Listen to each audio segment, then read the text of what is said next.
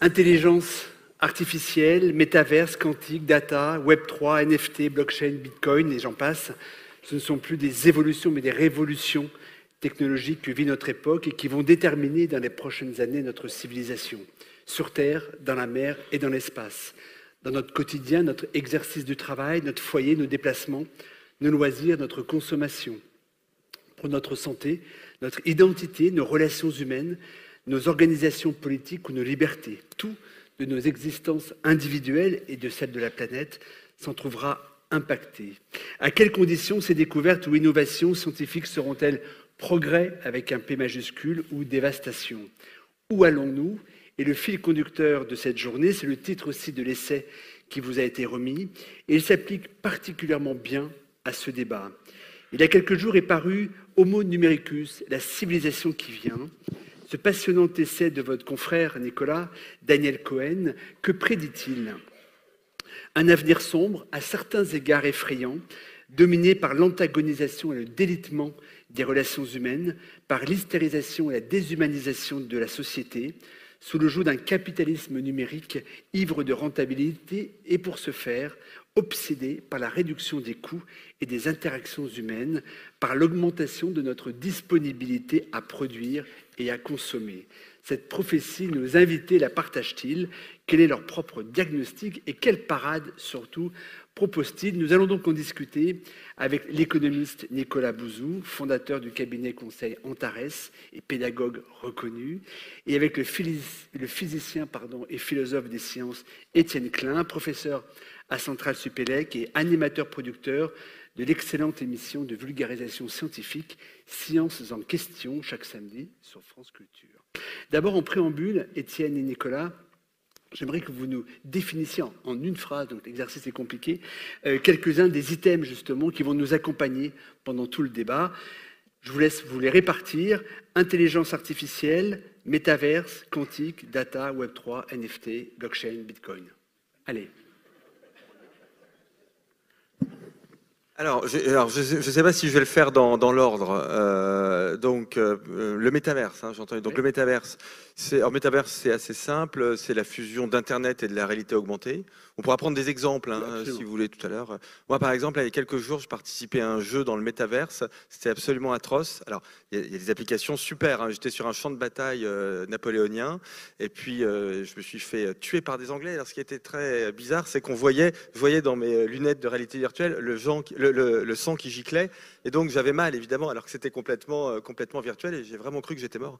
Donc ça marche, en tout cas. Hein. L'expérience est de ce point de vue-là concluante. Ça, c'est le métaverse. NFT Comment? NFT Alors NFT, alors en français, alors vous allez me dire la traduction française ne va pas vous éclairer, ça veut dire jeton non fongible. Euh, alors en fait c'est très simple, hein. euh, ce sont des objets numériques uniques. Non fongible, ça veut dire unique. Donc c'est un objet numérique unique. Donc par exemple une œuvre d'art numérique. Et c'est des choses du coup qui se vendent et qui se vendent assez cher. Après on peut trouver ça euh, idiot, stupide. On pourra en reparler. Hein, on en parlera. Voilà. Blockchain, blockchain, blockchain c'est une espèce de de, livres de comptabilité qui est numérique, euh, complètement décentralisé, euh, géré par un très grand nombre de gens, réputé inviolable. En fait, c'est grâce à ça qu'on peut faire par exemple les monnaies numériques du type le Bitcoin. Alors Bitcoin, c'est la monnaie numérique la plus connue, mais en fait, il y en a, il y en a plein. Mais euh, les monnaies numériques sont rendues possibles grâce à une technologie comme celle de la, de la blockchain. Et il y avait l'intelligence artificielle. Alors là, je, parle avec euh, l'humilité, ce qui n'est pas un sentiment naturel chez moi, mais euh, sous le... sous le regard d'un maître en la, en, la, matière. alors, je vais, reprendre hum, les caractéristiques d'une intelligence artificielle. Ce sera peut-être plus éclairant que de définir l'intelligence artificielle. L'intelligence artificielle, c'est des algorithmes qui fonctionnent euh, grâce à un très grand nombre de données, ce qu'on appelle le, big data. Et pour qu'une intelligence artificielle fonctionne, euh, il faut trois choses. Il faut d'une part beaucoup de données, bon. d'autre part de très grandes euh, capacités de calcul, et troisièmement un problème précis à résoudre. En fait, pourquoi j'aime bien euh, cette, définition? Parce que je trouve qu'elle dit ce qu'est l'intelligence artificielle, mais elle dit ce qu'elle n'est pas et elle dit ce que nous, nous sommes. C'est-à-dire que nous, on n'a pas beaucoup de mémoire, on ne va pas mettre du big data dans la tête, on n'a pas de très grande capacité de calcul. Alors, là encore, il y a une asymétrie entre nous. Hein, euh, bon, mais euh, moi, je n'ai pas une très grande capacité de calcul. et surtout, c'est ça la grande différence, nous, humains, on est capable de faire tout un tas de choses. En fait, si vous regardez tout ce que vous avez fait depuis ce matin, vous avez fait un nombre de choses complètement dingues. Vous avez conduit, marché, lu, travaillé, fait la cuisine, etc. Alors qu'un algorithme, aujourd'hui, on reparlera peut-être de, ce qui peut se passer dans, dans 10 ou 15 ans, mais aujourd'hui, il ne sait que résoudre un problème très concret et très précis. Étienne, le quantique Bonjour à tous euh, et merci pour l'invitation. Euh, je vais juste rajouter un mot sur l'intelligence artificielle, parce que le mot intelligence, euh, en l'occurrence, c'est le mot anglais.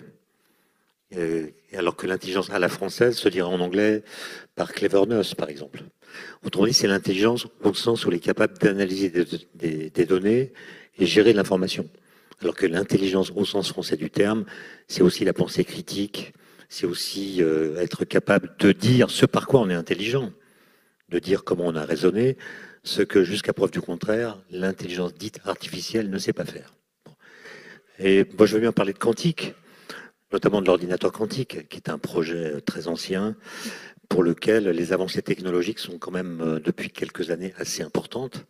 L'idée, c'est tout assez simple, en fait, c'est de se souvenir que la physique quantique, elle est basée sur une règle élémentaire qui est l'addition. Autrement dit, on décide de décrire les états physiques des objets physiques, des particules par exemple, par des entités mathématiques qui ont comme propriété de pouvoir s'ajouter entre elles, comme les ondes. Une onde acoustique plus une, onde acoustique, ça fait encore une onde acoustique. L'idée, c'est que si A et B sont deux états possibles d'un système physique, A plus B est aussi un état possible. Et toute la question de l'interprétation de la physique quantique euh, revient à s'interroger sur ce que veut dire le plus dans A plus B. Un ordinateur classique, c'est un ordinateur qui manipule des 0 et des 1. Un ordinateur quantique pourrait manipuler des superpositions, des sommes du 0 et du 1, ce qui ferait que certains algorithmes adaptés feraient que les calculs seraient massivement parallèles, donc pour certains problèmes beaucoup plus rapides que ceux que peuvent faire les ordinateurs classiques. Nicolas. Euh, Je ne sais pas si j'étais clair, mais. Nicolas, si vous, si, alors, ce que disait Niels Bohr, grand père fondateur de la physique quantique, si vous m'avez compris, c'est que je n'ai pas été clair. Nicolas, quelle traduction, en quelques mots, alors c'est compliqué, mais pour qu'on se, pour qu'on se fasse un petit peu une idée, quelle traduction économique, industrielle, financière peut-on faire de cette révolution, justement euh, oui, alors je vais le traduire aussi avec le langage des, économistes. Alors ceux qui sont charitables au point de me suivre, euh, je suis désolé parce que c'est une expression que j'ai souvent euh, employée, mais la logique de, toute cette technologie, comme de toute vague technologique, une vague d'innovation, parce que l'innovation arrive par vague, hein, l'innovation n'est pas un processus linéaire, donc les innovations arrivent par vague, ce qu'on appelle une révolution industrielle. Donc là, on peut considérer, alors après ce sont un peu des débats euh, comment dire, de, spécialistes et bah, avec peu de, conséquences opérationnelles, mais on peut considérer qu'on est dans la troisième révolution industrielle. Hein. donc la première, c'est celle du début du 19e siècle, à partir de la machine à vapeur, des chemins de fer, etc. Deuxième révolution industrielle, c'est ce qu'on a appelé en France la belle époque, hein, l'électricité, les appareils d'enregistrement, la voiture à moteur, etc. L'aéronautique un petit peu plus tard. Et donc aujourd'hui, on est dans la troisième révolution industrielle. J'élargis un peu hein, et je simplifie par rapport à ce que vous avez, aux exemples que vous avez donnés, qui est celle de la convergence, parce que ce sont toujours des histoires de convergence de technologies, donc convergence du numérique, de l'intelligence artificielle, des robots et des, biotechnologies. Et donc, pour répondre à, votre question, euh, ces vagues d'innovation génèrent ce qu'on appelle des vagues de destruction créatrice. C'est-à-dire qu'en fait, on voit beaucoup de, nouveautés, beaucoup d'innovations, beaucoup de nouveaux produits, beaucoup de nouvelles entreprises, beaucoup de nouvelles façons de travailler, beaucoup de nouveaux comportements de consommation. Mais en fait, ce qu'a très bien montré Schumpeter et qui est une idée qui semble simple, mais qui en fait est d'une profondeur abyssale et dont on ne euh, finit jamais de, tirer les fils, c'est que ces actes de création étaient en même temps des actes de destruction parce que le nouveau remplace en grande partie euh, l'ancien.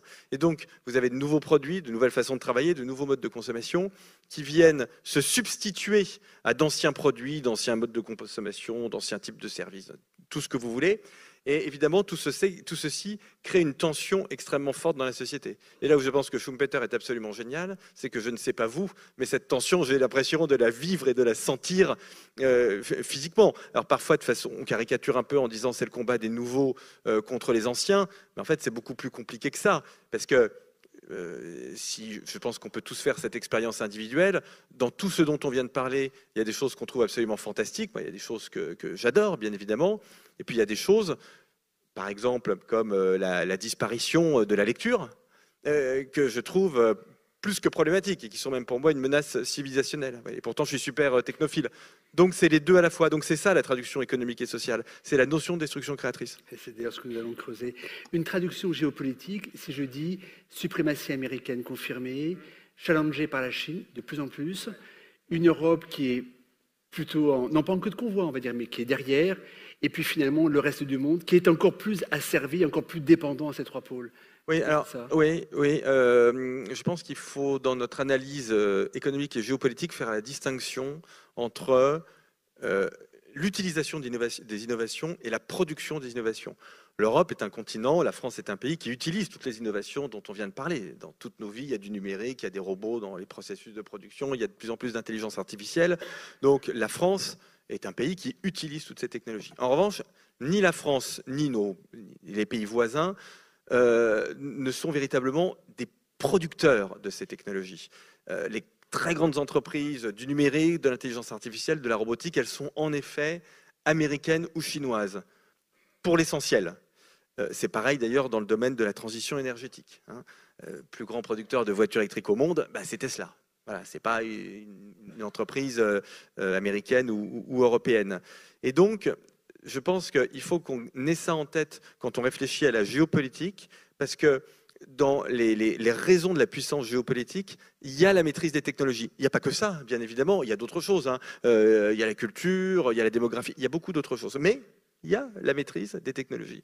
Et ce sont des conversations que j'ai souvent avec des diplomates. Ils me disent, euh, le poids de la France, malheureusement, la voix de la France s'est affaiblie ces dernières années. Et derrière cet affaiblissement, il y a quand même beaucoup le fait que ce n'est plus nous qui maîtrisons les grands standards euh, technologiques. Et le petit défaut de l'Europe, alors et de la France, qui est un très grand charme aussi, hein, c'est que on est des spécialistes de ces sujets en matière philosophique, en matière d'éthique. Hein. Euh, l'éthique de l'innovation en France, vous avez des chaires absolument partout, hein, donc c'est super. Mais euh, on réfléchit sur des choses que finalement on ne produit pas beaucoup. Et l'éthique, c'est très bien. Moi, je suis passionné de philosophie, mais ça ne donne pas de puissance. Hein, ce qui donne la puissance, c'est le fait de, maîtriser euh, soi-même les choses. Et il y a sans doute derrière ça, mais là aussi, Étienne Klein connaît ça bien mieux que moi. En plus, lui, il est à l'intérieur du système de l'innovation, enfin de la, de la science et ensuite de l'innovation, contrairement à moi. Mais il y a sans doute quelque chose qui relève aussi d'une diminution de nos compétences collectives dans un certain nombre de ces, euh, de ces champs d'innovation. Et pourtant, on ne cesse de parler d'intelligence collective. Et vous, vous nous dites que vous constatez bah la diminution de nos compétences collectives. Non, mais alors là, l'intelligence collective, pour alors je suis désolé, hein, mais euh, pour moi, il n'y a pas d'intelligence collective s'il n'y a pas d'intelligence individuelle. Donc, euh, l'intelligence collective, c'est la coopération, c'est la coordination, c'est très important. Mais si vous voulez faire de la coordination, il faut coordonner quelque chose. Donc, il faut prendre les problèmes dans l'ordre. Euh, c'est-à-dire qu'il faut d'abord se dire pourquoi est-ce qu'on euh, a perdu des compétences euh, dans le domaine de certains domaines de la physique ou dans le domaine des mathématiques? Tous les classements, Teams, PISA, etc., montrent que, là je parle de la France, pas de l'Europe, il y a une diminution du niveau en mathématiques. Et en plus, on commence à le voir même à assez haut niveau, ce qui est assez nouveau. Donc ça, pour moi, c'est un problème euh, majeur. C'est un problème euh, économique et géopolitique. C'est pas simplement un problème euh, social, un problème d'égalité des chances, etc. je pense que ça va avoir des traces négatives économiques et, géopolitiques. Et donc, l'intelligence collective, c'est un super concept, c'est super sympa, mais je pense qu'en amont de l'intelligence collective, il y a le fait de se dire, bah, il faudrait quand même qu'on réfléchisse à se remettre en situation d'être euh, très bon et de former des gens qui, déjà, individuellement, vont être très bons dans ces domaines. Parce que ça, vraiment, on est en train de, le perdre de vue et on est un peu à la cool hein, sur ces sujets. Et c'est vraiment une question de destin, une question de civilisation. C'est-à-dire que vous pouvez parfaitement dire, vous pouvez être heureux en maîtrisant pas les technologies. Hein. Vous pouvez être heureux dans un petit pays qui va être ballotté au gré du vent euh, et euh, des, des, mouvements économiques et géopolitiques. Hein. Mais je le dis au premier degré, on peut être très heureux comme ça. Mais l'histoire de la France et le destin de la France, et là c'est une position personnelle, le destin de la France tel que je me l'imagine, c'est pas un pays qui se laisse balloter au gré des innovations, c'est un pays qui fait l'histoire. Et ça, on, perd un peu. Étienne, vous souscrivez à l'état des lieux que dresse euh, Nicolas, à la fois en termes de géopolitique, d'intelligence collective, d'éthique de, l'innovation? Moi, je pense qu'on est en train de passer un test d'intelligence collective au sens où on verra bien si on sait gérer et utiliser ces nouveaux instruments d'une façon intelligente, ce qui n'est pas garanti. Euh, l'ingénieur sait assez souvent ce qu'il fait, disait Paul Valéry, mais il ne sait jamais ce que fait ce qu'il fait. Autrement dit, l'avenir de ces technologies n'est pas simplement déterminé par les technologies elles-mêmes, mais aussi par l'usage collectif que nous en ferons. Et là, on a des signes qui sont plutôt encourageants et des signes qui sont plutôt inquiétants. Donc, il y a, à voir comment les choses vont, vont, évoluer. Mais surtout, ça interroge le fait que la philosophie des Lumières est prise en défaut sur ce point-là. Si vous lisez l'encyclopédie, enfin, des morceaux de l'encyclopédie de D'Alembert et Diderot, les 24 tomes, écrit donc par euh, des savants de l'époque à la fin du XVIIIe siècle. Il y a 24 tomes, il y a des entrées pas alphabétiques, mais il y a aussi énormément de planches illustratives des techniques de l'époque. On dessine comment fonctionnent euh, les imprimeries, euh, les moulins à vent, on explique comment on fait du verre, etc. Et si on lit l'introduction, on voit que le pari de ces philosophes, c'était que la technique était vectrice de pédagogie scientifique. C'est-à-dire que plus il y aurait de machines euh, utilisées par ce qu'ils appelaient le peuple, plus le peuple connaîtrait les principes scientifiques qui permettent ces technologies. Et donc la technique enseignerait par sa présence et son usage la science. Et ça a pu marcher à une certaine époque, mais, le, mais, mais ça marche plus du tout. C'est-à-dire que plus un objet technique est complexe, plus la notice qu'on nous donne quand on l'achète est courte. L'exemple le plus extrême, c'est le téléphone portable qui est vendu sans notice. Ce qui pose la question des ingénieurs, puisque les ingénieurs sont déclassés par la technologie. Même dans les écoles d'ingénieurs, le nombre d'élèves capables de dire comment fonctionne un téléphone portable, on appuie sur l'écran, euh, ça enregistre des messages qui sont transmis à l'autre bout du monde. Par comment, par quel vecteur, fibre optique, satellite, personne n'en sait rien. Autrement dit, le fait de ne rien savoir de la façon dont fonctionnent les objets techniques n'est nullement un handicap pour les utiliser. Et pour revenir aux classements internationaux dont parle Maître Bouzou, euh, le classement Teams, par exemple, on est avant-dernier en France des pays de l'OCDE, on est dernier des pays européens. Le seul pays qui soit derrière nous, c'est le Chili, ce qui devrait provoquer un séisme politique. Or, euh, les commentaires sont discrets, très peu nombreux, etc. Et euh, vous savez, il y a un test qui est fait tous les ans pour les élèves qui entrent en sixième. On leur demande, euh, sur une règle graduée de 0 à 5, il y a 0, 1, 2, 3, 4, 5, c'est une chaîne linéaire. On leur demande de placer la barre correspondant à 1,5. Et il n'y a que 22% des élèves qui peuvent le faire. Et ça ne les rend pas du tout moins habiles dans l'usage de leur téléphone portable. Et c'est ça qui est, euh, c'est ça qu'il faut interroger. On a besoin de gens qui savent calculer, qui connaissent les mathématiques, la physique, mais en fait, dans la vie courante, c'est pas du tout utile pour manier les objets technologiques. C'est comme si finalement la technologie, paradoxalement, nous détournait de l'obligation de connaître la science. Et comme vous le savez, je suis assez pessimiste sur l'avenir de la vulgarisation. Euh, qui semble marcher, mais en fait, elle ne marche qu'auprès de ceux auprès de qui elle marche. Et, donc, oui, c'est-à-dire les gens qui viennent, qui lisent des livres, qui viennent aux conférences.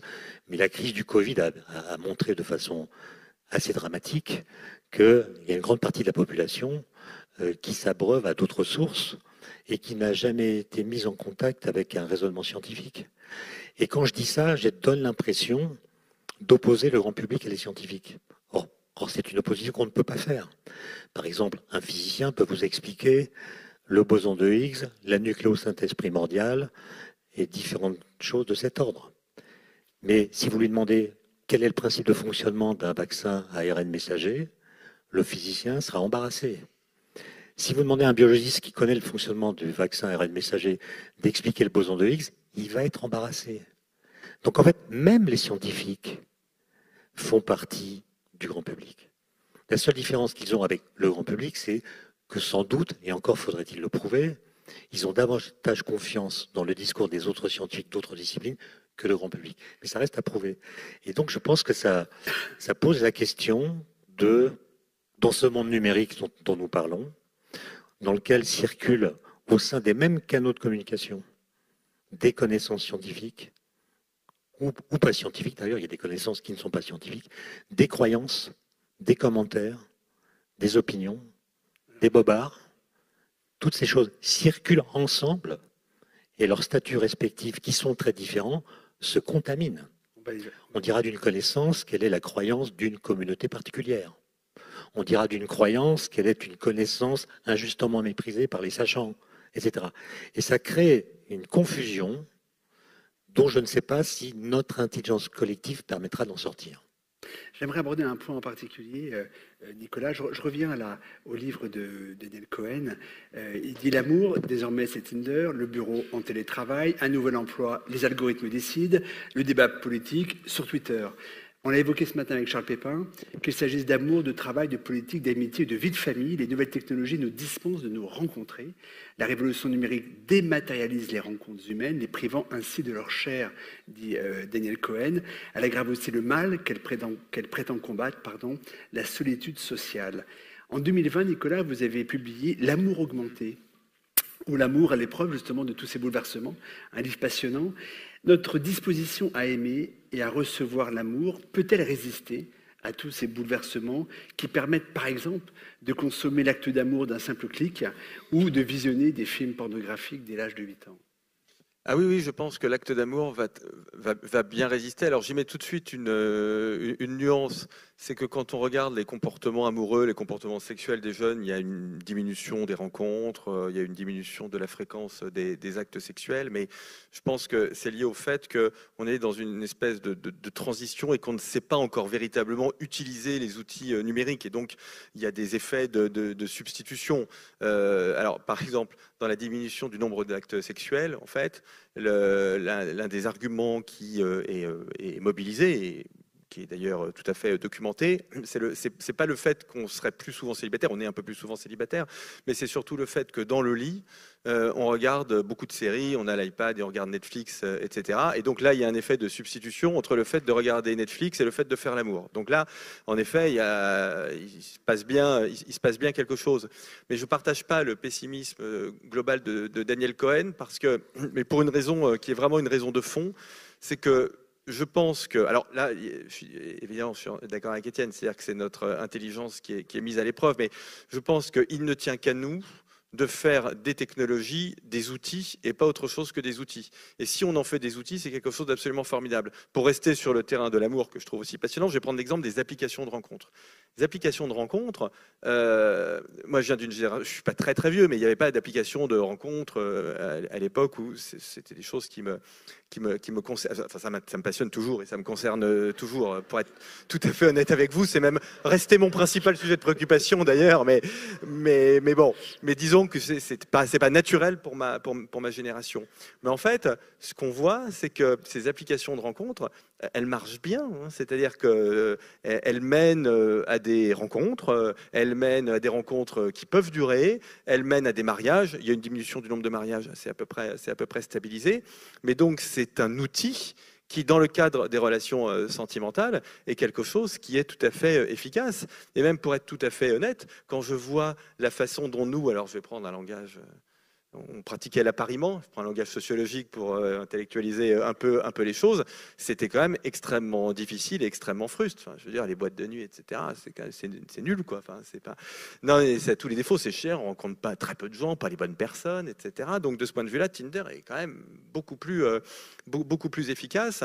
Et donc, je, trouve que c'est plutôt bien, en fait. Donc, je, pense qu'il n'y a pas de fatalité, il n'y a pas de déshumanisation qui serait intrinsèquement dans la technologie. Je pense qu'il peut même y avoir une réhumanisation en réalité. Et je, me couvrirai derrière un philosophe qui n'est pas très connu en France, mais que je trouve grandiose, un philosophe espagnol qui s'appelle Fernando Savater, qui explique qu'en fait, la technologie est incroyablement humaine. Elle est tellement humaine d'ailleurs qu'il n'y a que les humains qui innovent dans les technologies en réalité. Et il l'explique pour des raisons euh, biologiques, c'est-à-dire qu'on n'a pas d'aile, on n'a pas de roue, on n'a rien. Donc euh, évidemment, on est bien obligé, pour survivre, on est, obligé euh, d'innover. Et comme en plus, à partir du moment où on a découvert le feu, l'énergie est passée du ventre au cerveau, pas, pas, exactement pour tout le monde, mais enfin bon, on va dire quand même que pour une grande partie des gens, ça s'est produit comme ça. On s'est retrouvé dans une situation où on était, où on avait ce besoin et cette capacité d'innover. Donc l'innovation est quelque chose d'extrêmement humain. Et ça n'est pas du tout pour anticiper sur la suite de notre conversation, je ne sais pas si ce sera ça, mais le non-usage des technologies, ce qui est une facette de ce qu'on pourrait appeler la décroissance, même si ça, pourrait se, définir, est quelque chose qui, à mon avis, est complètement inhumain. Vous voyez? Je pense qu'on a besoin des technologies. La question, en revanche, qui est posée, et ça, c'est ce que disait Étienne en prenant un autre chemin, c'est pour faire quoi? À quoi on utilise ces technologies Justement, l'optimisme du technophile Nicolas Bouzou, vous y souscrivez, vous ou pas? Cette réhumanisation Je suis d'accord avec beaucoup de choses que, Maître Bouzou a dit, mais je vais quand même apporter une nuance. C'est-à-dire que Nicolas a parlé d'outils. Je pense que c'est au-delà de l'outil, parce que dans l'idée d'outil, il y a l'idée d'une extériorité par rapport à nous. C'est la machine qui nous est extérieure et qu'on utilise pour telle ou telle tâche. Alors que là, on parle de choses qui, euh, qui nous colonisent intérieurement, qui modifient notre psyché, notamment nos capacités d'attention. Et ça, c'est quand même une révolution euh, anthropologique. Hein. C'est-à-dire que si on prend simplement le téléphone portable, qui est mon exemple, c'est presque une incarnation de, de, la caverne de Platon.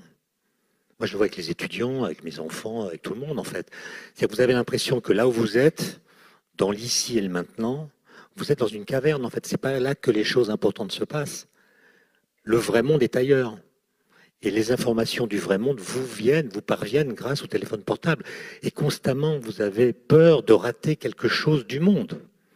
Et ça vous, ça relativise votre position là où vous êtes. Ça relativise l'importance de ce que vous vivez personnellement. Donc c'est autre chose qu'un outil, c'est quelque chose qui colonise, qui change le rapport au savoir, peut-être pour le meilleur. En tout cas, on ne peut pas dire que c'est simplement un outil qu'on peut utiliser librement. Comme on le sait, les algorithmes ont tout fait de repérer euh, vos tropismes intellectuels, euh, vos croyances, euh, vos adhésions politiques, vos comportements de consommateurs, et vont constamment vous abreuver en articles, vidéos, qui confirment ce que vous pensez déjà finalement. Et ça, c'est quand même un sujet d'inquiétude. Moi, je pense que le confinement l'a bien montré. Le numérique, l'IA notamment, euh, rendent beaucoup de services. Ça nous a permis de télétravailler, de, de, pratiquer le téléenseignement. Ça nous a permis de prendre des nouvelles de nos proches sans risquer de les contaminer et sans être contaminés par eux. Mais on a vu aussi de façon encore plus manifeste qu'avant une tendance qui est que chacun d'entre nous, en quelques clics, en quelques clics, fabrique une sorte de chez-soi idéologique. C'est-à-dire bâtir une communauté rassemblant des gens qui pensent comme vous, qui croient comme vous, qui s'abreuvent aux mêmes sources que vous. Vous construisez ainsi une sorte de silo cognitif. Or, vous le savez bien, la pensée, toute pensée est critique, notamment critique d'elle-même. Autrement dit, on se met vraiment à penser lorsque ce qu'on croyait penser justement est critiqué, contesté par un argument qui fragilise votre pensée. Et là, on se met à réfléchir. Si votre pensée est constamment confirmée par des biais de confirmation, vous ne pensez plus. Et il y a un texte que vous connaissez tous de Tocqueville, de la démocratie en Amérique, qu'il faut relire parce qu'il a quand même un génie, ce gars Il dit la plus grande menace pour la démocratie, ce n'est pas les salons mondains, parce que dans les salons mondains, on argumente on se dispute, on se contredit, on converse. Non, ce sont, dit-il, c'est la formation de ce qu'il appelle des petites sociétés, qu'on pourrait appeler des clans, rassemblant des gens qui sont d'accord entre eux, qui pensent de la même façon, et dont les valeurs qu'ils défendent leur apparaissent plus importantes que les valeurs du contrat social. Et ça conduit aussi à une balkanisation de la vérité. Chacun décide de ce qui est vrai. Et ça, c'est quand même quelque chose qu'on voit, on voit de façon très nette, qui, si cela s'accentuait, grâce au numérique, conduirait à ce que la société se communautarise et qu'au lieu de discuter avec l'autre pour se confronter à des idées qu'on n'a pas spontanément, chacun s'enfermait dans son clan et euh, par exemple. C'est une réalité. Comment la démocratie peut-elle survivre à ce phénomène-là, qu'on voit bien qu'il existe, cette communautarisation de la société, cette ghettoisation, cet enfermement de nous-mêmes au fond de ce que finalement ce à quoi on nous ramène par les algorithmes. Comment construire une société ensemble si on continue sur cette voie ben, Je pense qu'il faut prendre acte d'un fait difficile à contester, c'est que notre cerveau n'aime pas être contredit. Il n'a jamais aimé ça. Même avant le numérique, les gens de droite ne lisaient pas Libération. Les gens de gauche ne lisaient pas Le Figaro. Pourquoi? Parce que quand vous lisez le journal, vous souhaitez que votre présentation de l'actualité soit homomorphe à votre propre lecture du monde. Je parle du monde, pas, du journal, hein, du, vrai monde. Et le numérique n'a fait qu'accentuer ce phénomène par le fait que nous sommes soumis à un déluge d'informations que nos ancêtres n'ont pas du tout connues. Pensez à ce que connaissait comme information un Lyonnais du XVIIIe siècle, du XIXe siècle, un Parisien, en termes d'information, chaque jour. Très peu très peu. Et donc l'information était précieuse parce que rare. Aujourd'hui, on est submergé, on ne peut pas tout traiter, on ne peut pas vérifier les sources. Et donc nous avons tendance à déclarer vraies les informations dont nous aimerions qu'elles soient vraies. Et donc ça crée un biais qui est colossal et qui conduit à cette sectorisation des croyances et des opinions qui, et là je suis d'accord avec Tocqueville, est une menace pour, peut-être pas la démocratie, mais pour la République. Et pour le débat public. La République à la française, je ne parle pas des républiques communautaristes, mais la République à la française, c'est un milieu au sein duquel les connaissances, les connaissances doivent pouvoir circuler sans entrave, sans obstacle idéologique, politique, religieux ou autre. Et on voit que c'est menacé. On voit que c'est menacé, c'est-à-dire que la vulgarisation, par exemple, dont j'ai parlé, me semble être un échec par le fait que la culture scientifique ne parvient pas à percoler dans l'opinion, par le fait qu'elle est concurrencée par d'autres formes de messages vis-à-vis desquels elle ne peut pas lutter. Et ça, ça crée une menace politique. Nicolas, les, mots que décrit, euh, que décrit Étienne sont propres finalement à ce capitalisme numérique, hein, qui est cette troisième révolution finalement qu'on traverse. Comment? Il n'y a plus de son? Voilà. Pardon, oui. Oui, voilà. Oui, je disais que ces mots donc traduisent ce qu'est la réalité du capitalisme numérique aujourd'hui. Ce capitalisme numérique est-il soluble dans une gouvernance d'abord? Peut-il être régulé? Et que faire face à un autre phénomène qui lui est lié? C'est quelque part comme l'extrême privatisation des moyens de recherche technologique. On le voit bien aujourd'hui avec les GAFAM et autres. Euh, tout ça échappe aux États. Quelles questions profondes ce, contexte pose-t-il Moi, je suis euh, entièrement d'accord avec. Euh, suis entièrement d'accord avec ce qu'a dit Étienne. Ce que je voulais dire tout à l'heure, c'est que je ne pense pas que la technologie nous ôte notre libre arbitre. mais ça, c'est nous qui décidons. Pour le dire autrement, par rapport à tous les tous les dangers que tu as pointés du doigt, je pense qu'il existe des antidotes. Alors c'est très difficile. Et aujourd'hui, force est de constater que ça ne marche pas. Euh, que le débat public, il est dans une situation d'irrationalité, mais absolument dingue. Qu'on ne parle même plus le même langage. Et ce n'est pas simplement lié euh, au, capitalisme euh, numérique, hein. c'est lié aussi à la structure démocratique de nos sociétés. Là aussi, d'ailleurs, on pourrait convoquer Tocqueville. C'est lié à, la euh, structure démocratique de nos sociétés qui nous amène toujours à vouloir mettre un avis A et un avis B face à face.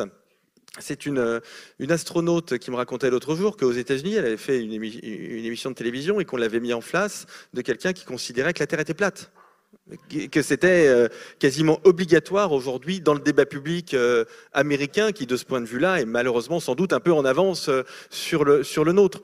Donc je pense que le numérique accroît ça via les biais de confirmation, les, bulles cognitives dont, a parlé Étienne. Mais et je, pense que c'est un vrai danger démocratique. Hein. donc moi je suis vraiment très inquiet, je, je sonne l'alerte là-dessus. Mais qu'est-ce que vous voulez que je vous dise? Euh, De mon point de vue et de la place qui est la mienne, j'ai pas le droit de baisser les bras et de dire qu'il n'y a pas d'antidote. Pas, sinon je fais autre chose, quoi. Donc c'est, c'est pas possible. Alors je vous renvoie à un, nos meilleurs spécialistes du, sujet, qui est notre ami Gérald Bronner, qui a rendu un rapport au président de la République euh, en, en début d'année. Alors malheureusement, c'est un rapport, comme beaucoup de rapports en France, qui est tout à fait remarquable, mais qui a été un peu passé par, par pertes et profits, mais dans lequel il explique qu'il euh, faut absolument remettre, notamment à l'école, l'épistémologie au goût du jour. Expliquer par exemple que la vérité, c'est quelque chose qui, existe. Aujourd'hui, c'est la notion même de vérité euh, qui est remise en cause. Non, il y a des choses, il y a un mur du réel, il y a des choses qui sont vraies et il y a des choses qui sont fausses. Et en fait, si on n'est même pas capable de se mettre d'accord sur cette simple idée, selon laquelle il y a des choses qui sont vraies, il y a des choses qui sont fausses, là, il n'y a plus de démocratie possible puisqu'il n'y a plus de discussion possible. Il n'y a plus d'argumentation possible. Et franchement, c'est déjà quelque chose, je vous dis, qu'on voit dans le débat public, que je pratique de façon euh, assidue. Une remarque que je m'entends très souvent euh, opposer, moi j'ai une position qui est très inconfortable, hein, euh, qui est celle du modéré, enfin voilà, je veux dire, très attaché à la démocratie libérale, aux valeurs occidentales, enfin, compliqué, hein, bon. non, non, mais. Et en fait, vraiment, un argument que je m'entends très souvent opposer, c'est, mais euh, vos chiffres ne correspondent pas à, ce que je ressens, ou à ce qu'on me dit, ou à mes émotions. Alors, je veux bien qu'on discute sur les chiffres, je suis tout à fait prêt à entrer euh, là-dedans. Je suis tout à fait prêt à entrer dans une discussion sur l'interprétation des chiffres. Ah ben ça, oui, je ne prétends pas euh, tout bien interpréter, bien évidemment. Mais je refuse de rentrer, en revanche, dans une discussion chiffre contre émotion, puisque ce n'est pas le même registre. Vous voyez? Étienne, justement, quand l'émotion et les passions prennent le pas, il n'y a plus de, débat possible. Alors je suis d'accord avec ça, en effet. Euh, sur le libre arbitre, euh, je dénoncerais parce que je pense que le libre arbitre, je suis un peu spinoziste moi. Je pense qu'il y a toujours des causes cachées qui font qu'elles déterminent nos choix alors même qu'on croit être libre. Et je pense aussi que le numérique utilise beaucoup des biais cognitifs dont nous sommes inconscients et on croit être libre, mais en réalité nos choix sont pilotés par des mécanismes qui nous échappent, dont nous ne sommes pas conscients et qui pilotent nos comportements. Sur les platistes, euh, il y a une récente enquête qui montre que 15% des jeunes gens, jeunes filles, tiens, ça serait intéressant de savoir s'il y a la parité euh, dans le monde des platistes, entre 18 et 35 ans croient que la Terre est plate. Moi, c'est un chiffre qui me surprend. Comment est-ce qu'on mène l'enquête? Euh, Moi, je connais qu'un platiste. S'il y en avait 15%, je devrais en connaître plusieurs. Et parmi ceux qui savent que la Terre est ronde, qui sont encore assez nombreux, euh, combien, non mais combien sont capables de dire comment on a su que la Terre est ronde? Enfin, je veux dire, c'est bien joli de se moquer des platistes, mais si on ne sait pas dire comment on a su dans l'histoire des idées que la Terre est ronde, on est démuni vis-à-vis d'un platiste. Sur les sites platistes, il y a mille arguments qui démontrent que la Terre est plate. Il y a très peu de gens, peut-être même aucun, capables de démonter les mille arguments. Et 30% euh, de mes étudiants pensent que c'est Galilée qui a démontré la Terre est ronde, par exemple. Magellan est parti sur une terre plate. Et moi, je connais un platiste. Alors là, il, il connaît peut-être pas les mille arguments, mais il en connaît des, dizaines et des dizaines. Donc je, discute avec lui. C'est assez pénible, à vrai dire. Mais je crois qu'il est en train de se retourner, si j'ose dire, parce qu'il m'a dit l'autre jour, euh, vous savez, Monsieur Klein, des platistes, on en croise tout autour du globe. Et, là, je me suis dit, non, je me suis dit que notre conversation, euh, bien que pénible, n'était pas tout à fait inutile.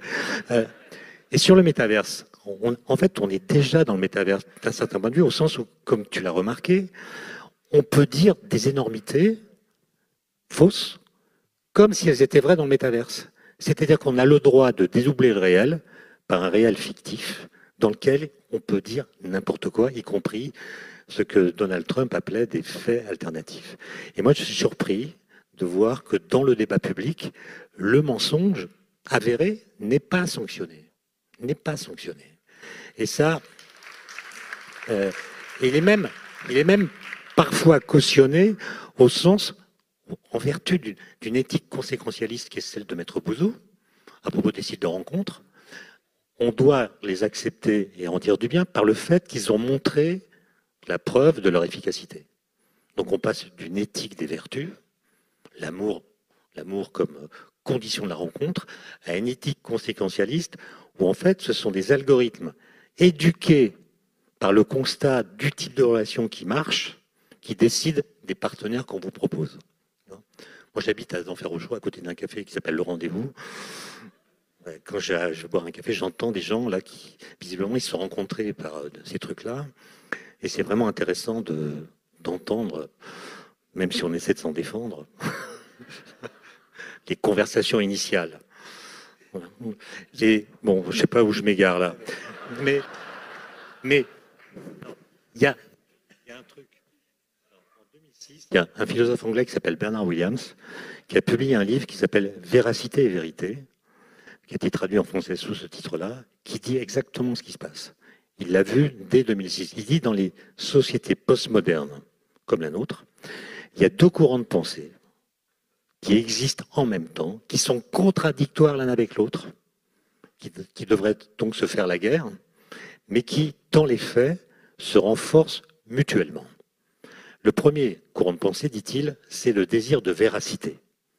Nous sommes éduqués, nous sommes formés, nous sommes informés, et nous ne voulons pas être dupes des discours officiels tenus par les élites, par le pouvoir, par les institutions, etc. Et donc, euh, nous ne voulons pas être trompés. Donc, quand un discours est tenu par les élites, ben, nous voulons vérifier qu'il est tenu non pas parce qu'il sert les intérêts de l'élite, mais parce qu'il est vrai.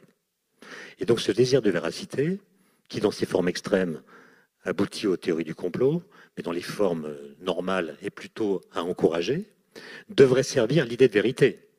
Votre désir de véracité devrait mettre en place une démarche permettant d'identifier la vérité. Et ce que montre Williams, c'est que c'est tout le contraire. C'est que le désir de véracité aboutit à un déni de vérité. Pourquoi? Parce que, dit-il, il va enclencher un esprit critique généralisé qui va défaire l'idée qu'il y a des vérités assurées. Et donc cet esprit critique généralisé, va, si on vous présente une vérité, bah, vous direz, euh, vous demanderez à ce qu'elle n'est pas euh, culturelle, contextuelle, éphémère, relative, factice, instrumentalisée. Et donc le désir de véracité va affaiblir l'idée même de vérité. Et il me semble que le numérique participe de ce mouvement par le fait que toutes les vérités coexistent toutes les vérités coexistent. Regardez ce qui s'est passé pendant le Covid à propos des vaccins, des tests. Toutes les thèses y compris les plus contradictoires, ont été dites en même temps. Comment voulez-vous que le citoyen fasse la part des choses?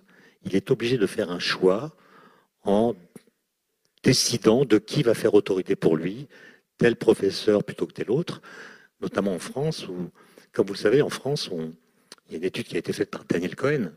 Je ne parle pas du livre, je parle du rapport qui a été publié en octobre 2021 par le Conseil économique et social, qui est un rapport d'étape sur les effets économiques de la crise sanitaire, sur les effets psychologiques chez les Français, les Européens, et sur la confiance dans la science. Et ce qu'on voit, c'est que dans tous les pays d'Europe, la confiance dans la science, qui était très élevée avant le Covid, y compris en France, 90%, est restée stable partout. Est restée stable partout. 90% avec des petites fluctuations, mais à la fin, on a retrouvé le niveau de confiance qui existait au début. Sauf dans un pays, qui est la France. On a perdu 22 points de pourcentage en 18 mois. il faut essayer de comprendre pourquoi. Qu'est-ce qui, en France, dans la façon de présenter la science et la recherche, a conduit à cette situation qui n'a pas existé ailleurs? Je vous livre une piste. J'ai un peu passé de temps en Allemagne. Et c'est Angela Merkel qui faisait les conférences de presse, toute seule. Et elle faisait de la pédagogie. Elle expliquait aux Allemands, patiemment, en prenant son temps, donc, ce qu'est une exponentielle. On n'a jamais expliqué en France ce qu'est une exponentielle, même si c'est un mot devenu commun. Elle expliquait la différence entre corrélation, coïncidence et causalité. Elle expliquait ce que veut dire 95% quand on dit d'un vaccin ou d'un test qu'il est efficace à 95%, chose qu'on n'a jamais expliquée en France. Et puis, elle disait, de temps en temps, les scientifiques nous disent que un collectif, les scientifiques, pas le professeur machin, pas le professeur bidule, les scientifiques. On avait un voilà ce qu'ils nous disent, en France. ce qu'ils savent, et voilà les questions qu'ils se posent. Et donc elle faisait la différence entre la science et la recherche. La science, c'est des choses que vous ne pouvez pas contester sans argument scientifique. C'est des questions classées. C'est les bonnes réponses à des questions bien posées. Vous pouvez évidemment les contester à condition d'avoir pour ce faire des arguments scientifiques. La Terre est ronde, l'atome existe, l'univers observable est en expansion, les espèces vivantes évoluent, c'est bon, c'est classé. Maintenant, ce corpus de connaissances, il est par construction incomplet et il pose des questions dont nous savons que nous n'en avons pas les réponses. Les scientifiques ne le savent pas et les non-scientifiques non plus. Alors, et c'est pour ça qu'on fait de la recherche. Alors Étienne, j'aimerais, il nous reste un quart d'heure malheureusement, euh, et j'aimerais qu'on plonge ensemble dans le métaverse. Euh, Nicolas, c'est un monde qui vous fait rêver ou qui vous effraie bah, Excusez-moi d'enfoncer une porte ouverte euh, très rapidement, mais les deux à la fois. Là encore, je reviens à la question des usages quand je vois tout ce dont on vient de parler, tous les problèmes que posent les réseaux sociaux, moi je suis très critique vis-à-vis des réseaux sociaux. Hein. Je pense que les réseaux sociaux ont apporté une valeur négative euh, aux sociétés depuis que ça existe. Donc je pense que c'est vraiment un énorme problème. Quand je vois les problèmes de, harcèlement, de menaces, euh, etc., je me dis que euh, sur le métaverse, on va avoir ça à la puissance 2 ou 3. Donc je pense que c'est un énorme problème. Et moi, le libéral, je vous dis qu'il faut réglementer a priori, c'est-à-dire avant que se développe les usages, c'est moi qui vous dis ça, hein, avant que se développent les usages du, du, métaverse. Mais en même temps, je travaille, beaucoup, par exemple, dans l'économie de la santé, et donc je vois des applications, par exemple en chirurgie. Je travaille beaucoup sur la chirurgie. Vous avez parlé de mon cabinet, on fait plein d'études sur euh, euh, euh, les, robots chirurgicaux, la chirurgie micro-invasive, tout ce, tout ce que ça apporte, etc.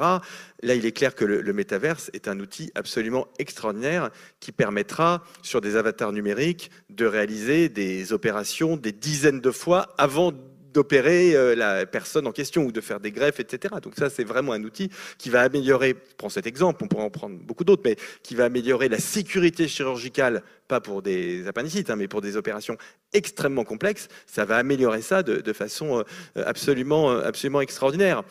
donc de toute façon, les technologies, une fois qu'elles existent, on a beaucoup de mal à les arrêter. Et donc la vraie question, c'est voilà, qu'on doit se poser la question, non pas de l'interdiction, euh, je reste un libéral, c'est-à-dire que l'interdiction, à mon sens, n'est ni possible ni souhaitable, mais même si elle est possible, elle n'est pas souhaitable, parce que c'est une insulte, en quelque sorte, à l'avenir. En revanche, il faut des régulations, euh, bien évidemment, pour pas refaire les erreurs que l'on a aujourd'hui. Je prends l'exemple des réseaux sociaux, parce qu'il me semble vraiment le plus, le plus emblématique.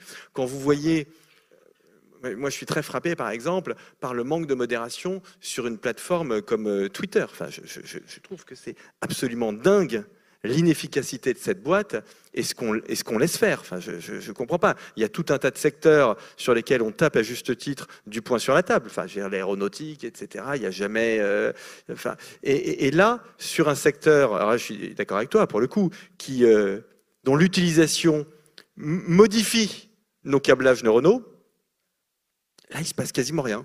On laisse faire. Donc là, je pense que sur le métaverse, justement, comme cette technologie, on la voit venir, il faut qu'on ait une réflexion dès maintenant. Ça nous dit quoi de notre rapport au réel? Cette fascination que certains ont pour le métaverse, c'est une manière aussi, quelque part, de fuir nos responsabilités vis-à-vis du réel Non, mais ça, ça c'est complètement normal. On aime tous la, fiction. Enfin, moi, je pense que la fiction, la littérature, le cinéma, c'est absolument, enfin, c'est un besoin euh, euh, humain, si vous voulez. Donc ça, il n'y a aucun problème par rapport à ça. Le, métaverse. J'ai un ami historien que vous connaissez peut-être, qui s'appelle Raphaël Dohan, qui est en train de faire une, entreprise de, de, réalité augmentée dans le domaine historique, ce qui permettra de se promener, par exemple, avec des lunettes de réalité augmentée. On pourra se promener à Lyon euh, au 19e siècle. Mais je, je, trouve ça génialissime, c'est formidable, c'est passionnant. Je, n'y vois que du positif. Euh, oui, donc, euh, et, d'ailleurs, c'est vrai que la tonalité de notre discours est un peu négative depuis le début, parce qu'en ce moment, c'est quand même pas facile. Hein. Depuis trois ans, bon, faut quand même avoir le moral, donc c'est normal que ça infléchisse un peu notre, notre discours. Mais euh, moi, dans, dans les technologies de la troisième révolution industrielle, il y a énormément de choses que je trouve complètement dingues et absolument formidables dans le domaine de la santé, dans le domaine de la culture, même Netflix. Netflix, je trouve ça génial. Moi, je regardais Santa Barbara quand j'étais. Non, non, non, mais, mais quand je vois la qualité de ce que regardent mes enfants et la qualité de ce que je regardais moi, je veux dire, on, a progressé de façon extraordinaire. Oui, mais Nicolas, quand Netflix détourne réellement les spectateurs du cinéma, Vous trouvez que c'est un progrès? Non, mais euh, Dimanche Martin détournait des gens du cinéma aussi. Donc, euh, euh, ben, alors, moi, je suis tout à fait prêt à aller sur ce terrain-là et je vais choquer beaucoup de gens. Hein, mais enfin, bon, j'ai un peu l'habitude des polémiques. franchement, je pense que les productions de films sur Netflix, si elles font concurrence au cinéma, c'est parce que leur qualité est souvent supérieure à la qualité de ce que produit le, cinéma. Je suis désolé d'être aussi brutal. Je me force à aller au cinéma tous les dimanches soirs. Et quand je vous dis je me force, c'est vrai que je le dis presque au premier degré. Je le fais pour le bien commun, parce que j'aime le cinéma, parce que j'ai envie d'encourager ça, parce que j'ai envie de sortir, parce que je vais boire un coup avant. Voilà. Mais euh, vous voyez, je pense que c'est pour ça quand même que je ne veux pas non plus qu'on mette tous nos mots sur le dos des technologies. Ça, je pense, que c'est pas par rapport au livre de Daniel Cohen que je dis ça, hein, il n'est pas là, ce serait très mal élevé de ma part et ce c'est un esprit extrêmement fin et c'est pas ça du tout. Mais je trouve que c'est quand même une facilité de l'esprit de tout mettre et une habitude historique d'ailleurs au passage de tout mettre sur le dos des technologies. Et là encore, on en revient à la question du libre arbitre. Si vous voulez aller au cinéma, ah mais je vous dis quelque chose, allez au cinéma. Hein. Non, non, non, je veux dire, ça n'est pas interdit. Étienne, euh, je, tombais il y a quelques jours sur une grande campagne de, publicité de Meta, le groupe de Zuckerberg, et, qui indiquait ceci euh, dans le métaverse, les étudiants pourront apprendre en immersion. Comment l'enseignant que vous êtes s'adapte-t-il déjà à cette réalité ou va-t-il s'adapter demain à cette réalité? Bon, la, crainte que j'ai à propos du métaverse, même si je reconnais que ça permet des choses extraordinaires, moi je regarde pas Netflix hein, parce que j'ai qu'une vie. Donc je peux pas constamment regarder. J'ai pas le temps de. je, pense que il y a quand même dans le fait, euh, j'ai des collègues, hein, qui, des amis qui regardent une série par semaine. Ils arrivent avec des poches sous les yeux. Euh. Il y a quand même une captation. Est-ce que j'ai des poches sous les yeux? Non, non, mais il y a une captation quand même de notre attention qui est problématique. Voilà. Et je pense que l'enjeu des années qui viennent, c'est la question de l'attention. À quoi allons-nous porter attention sachant que les séries, les publicitaires, les politiques et beaucoup d'autres tentent de la saisir. Est-ce que le libre arbitre fonctionne? C'est-à-dire, est-ce que nous sommes libres, consciemment, sans être pilotés par les mécanismes inconscients dont je parlais tout à l'heure, de choisir ce à quoi nous portons notre attention? Je ne suis pas sûr. Vous décidez de regarder une vidéo, et aussitôt, on vous en propose une qui va dans le sens de ce que vous souhaitez tel qu'il a été analysé par les algorithmes. Est-ce qu'on est libre? Est-ce qu'on est libre? La tentation étant si forte, est-ce qu'on est vraiment libre de porter notre attention là où on veut vraiment la porter? Ensuite, la question de la violence. Sur les réseaux sociaux, il y a quand même beaucoup de violence. Moi, je suis quelqu'un de très gentil et je me suis fait agresser sur, sur Twitter, par exemple, d'une façon incroyable. Et je pense que la parade à la violence, c'est la rencontre physique. C'est-à-dire que jamais personne dans la vraie vie ne m'a parlé comme on me parle sur Twitter. Et d'ailleurs, quand je me fais insulter dans un tweet, je mets like. Et je vois le gars, il, se rend compte qu'au bout, il y a quelqu'un, quoi. Et soit il supprime son tweet, soit il s'excuse, mais non, finalement, je vous aime bien, etc. Donc ça veut dire que les réseaux sociaux sont une sorte de déversoir pour nos frustrations, et que la rencontre physique fait voir à celui qui agresse qu'en face, il y a un être humain, comme tous les autres, qui ne mérite pas tant de haine. Et donc, le risque du métaverse, c'est qu'on vive dans un monde complètement artificiel dans lequel il n'y a pas de borne. Il n'y a plus de rencontres physiques. Et le réel, le réel, le vrai réel, si j'ose dire, se trouve déclassé, dégradé, et plus personne ne s'en occupera. Plus personne ne s'en occupera. Et ça fera des relations humaines qui sont complètement désynchronisés. C'est déjà le cas aujourd'hui. Dans une famille, eh bien, chacun porte son attention là où il veut, s'il veut, et les gens ont beaucoup de mal à être ensemble, à être vraiment ensemble. Chacun a son rapport au temps qui est personnalisé, de sorte que les vraies rencontres deviennent rares. Et même les relations humaines et amoureuses se font dans le métaverse, par des échanges de messages sans qu'il y ait de rencontres physiques. Étienne, vous êtes un, alpiniste chevronné, vous pratiquez l'alpinisme. Quel rapport? Euh, Vous allez voir, depuis longtemps, depuis longtemps, et vous le faites par passion. Mais aujourd'hui, lorsque vous partez gravir une, grande voie, euh, il y a un petit peu aussi du désir de vous échapper de ce monde dont on parle depuis une heure. Alors c'est une très bonne question parce que moi j'ai connu la période où l'alpinisme se pratiquait sans qu'on ait téléphone portable. On pouvait partir très loin, dans des pays lointains, euh, sans avoir de nouvelles.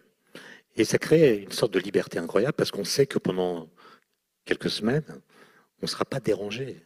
On n'aura pas de mauvaises nouvelles, par exemple. Et ça crée d'ailleurs un grand stress au retour.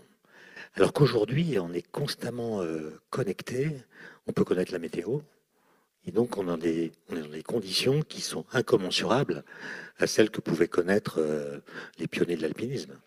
Hier, on a appris qu'il y a une, une, avalanche terrible qui a enseveli une partie du camp de base du Manaslu au Népal. moi, j'ai un copain qui est là-bas. Eh bien, euh, j'étais inquiet, évidemment, mais j'ai fini par pouvoir le contacter et avoir des nouvelles rassurantes. Chose qui, était impensable il y, a, 15 ans ou 20 ans. Donc ça a beaucoup changé. Et s'isoler, en tout cas quand on est dans des courses très engagées, très difficiles, on est coupé du monde, ça c'est sûr. Mais c'est quand même très différent de, très différent du, passé. Et c'est à la fois une fuite, comme vous le dites, et en même temps une rencontre. C'est toujours la même histoire. Hein. Pour, conclure, pour conclure, s'il nous reste malheureusement des Il faut fuir pour se rencontrer. On va prendre un petit peu de hauteur. Euh, Étienne, votre prochain ouvrage, vous consacrez un chapitre à Michel Serres. Et vous étudiez la disparition ou la résurrection des grands récits et le sens du mot univers, qui a dit, dites, qui a changé. Je dis comprendre la hauteur parce qu'on va parler d'espace. L'espace est devenu le nouveau terrain de jeu hein, de quelques milliardaires, jeu de pouvoir, de conquête, d'ubris, de mercantilisation aussi. Bezos, Musk, Branson colonisent, privatisent, marchandisent et polluent l'un des derniers biens communs euh, de l'humanité. C'est donc à eux que revient le soin d'écrire un nouveau grand récit et de déterminer le sens du mot univers. Un mot pour conclure là-dessus, c'est un sujet qui vous inquiète particulièrement, l'un et l'autre. Ce nouveau terrain justement de conquête. il y a des choses fascinantes qui se font. Regardez les images du JWST, euh, c'est quand même euh, une nouvelle fenêtre. Regardez la collision de la semaine dernière entre une sonde et un astéroïde. grâce à l'intelligence artificielle, puisque la sonde, euh, à partir du moment où elle était à moins de 10 km de l'astéroïde, a reçu des images à très haute cadence, analysées par des, algorithmes qui ont déterminé le pilotage de la sonde, de sorte que l'impact a pu avoir lieu. Et on ne sait pas encore, mais sans doute que l'orbite de cet astéroïde autour d'un astéroïde plus gros va être modifiée de quelques dizaines de minutes. L'orbite avant était de 11 heures. Et là, il pense qu'elle va être un peu plus faible. Donc l'astéroïde va se rapprocher du corps autour duquel euh, il tourne. Et c'est peut-être une façon plus tard de pouvoir prévenir des chutes d'astéroïdes dont on sait qu'ils sont très nombreux à nous tourner autour. Et on ne peut pas exclure que l'un d'entre eux finisse par percuter la surface de la Terre. Moi, je suis très enthousiaste pour l'exploration, moins pour la colonisation. Je ne pense pas que on puisse considérer que plus il y a d'exoplanètes, plus il y a de plan B pour la Terre. Je pense que nous sommes euh, humains, pardon, c'est l'inverse, nous sommes terriens avant d'être humains. Et si nous, quittons la Terre, ce qui peut-être possible, nous cesserons d'être humains. Nous deviendrons autre chose parce que nous avons été fabriqués, y compris psychologiquement, par la Terre telle qu'elle est, avec la gravité qui est la sienne, et ailleurs nous deviendrions autre chose. Et d'ailleurs, les gens qui nous disent que les exoplanètes seraient facilement habitables oublient que sur Terre, il y a beaucoup d'endroits inhabitables. Personne n'a passé plus d'une journée au sommet de l'Everest. Et quelqu'un qui passerait trois jours reviendrait sans doute dans un état qui le rendrait non reconnaissable psychiquement. Nicolas, pour conclure, vous êtes davantage un terrien que Non, mais moi, c'est le sujet de l'espace. Il y a deux, les deux sujets que je trouve les plus passionnants, c'est la question de la longévité et la question de l'exploration spatiale. En fait, c'est très lié, hein, d'ailleurs, d'une certaine façon. Hein. C'est les deux, euh, c'est les deux grandes limites euh, de l'humain, c'est-à-dire euh, aller loin, se déplacer, et la question, la question du temps. Euh, je suis pas sûr d'être d'accord avec Étienne sur ce débat, mais on en a déjà parlé. Est-ce qu'on est plutôt humain Est-ce qu'on est plutôt terrien? Bon, on verra comment ça se passera euh, quand on ira, euh, quand, on ira sur Mars. Non, mais moi non, mais euh, bon, il y a des gens qui vont à Concordia. Il y a quand même des gens qui vivent des situations extrêmes. Mais sur l'exploration spatiale, en fait, je pense de toute façon qu'on n'a pas le choix. Je pense que ça fait partie de la nature humaine de vouloir toujours aller voir plus loin. Voilà, je pense que c'est impossible que c'est qu'on ne sorte pas de la Terre. Alors pas forcément pour aller loin, peut aller, euh, on peut faire euh, des, stations spatiales un peu plus éloignées, on peut aller sur la Lune, etc. Donc, mais, mais je, je, pense qu'on a ce besoin d'explorer, ce besoin d'aller toujours plus loin. Et donc, quand on disposera des moyens technologiques pour le faire, on les a pas aujourd'hui. Hein. Moi, j'ai regardé de, très près euh, les projets d'Elon Musk pour aller sur Mars. On n'y est vraiment pas du tout. Hein. Donc, ça, ça, pose des problèmes de dingue, notamment le fait que c'est très difficile de revenir. Non, non, mais ce qui est quand même un, sujet. Euh, donc, euh, parce que je dis qu'il y a un débat entre Étienne Klein et moi, mais euh, à, tout le moins, même dans mon optique, ce serait une, une, une acclimatation extrêmement progressive. C'est déjà très difficile d'y aller. Oui, c'est encore plus difficile de revenir. Le rayonnement cosmique, ça dure au moins six mois, donc éruption solaire garantie. Pendant l'éruption solaire, il faut se confiner à l'intérieur de la capsule. On est avec six personnes, cinq personnes, sept personnes. À l'arrivée, personne pour nous accueillir.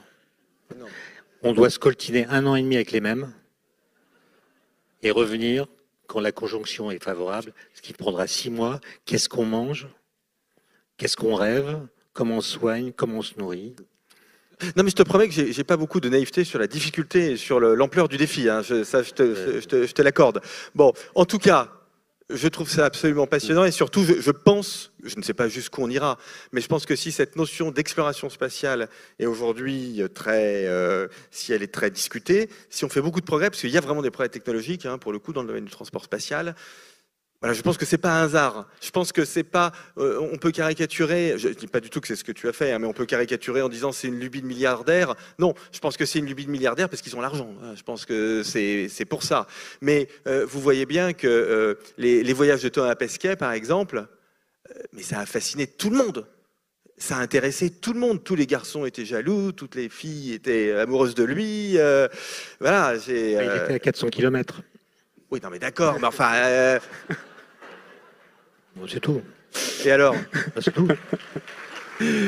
On en restera sur cette question de kilomètres. Lui est jaloux, vous voyez Ça, c'est une remarque de jaloux. Merci à vous, Étienne et Nicolas, pour ce, pour ce débat. Merci.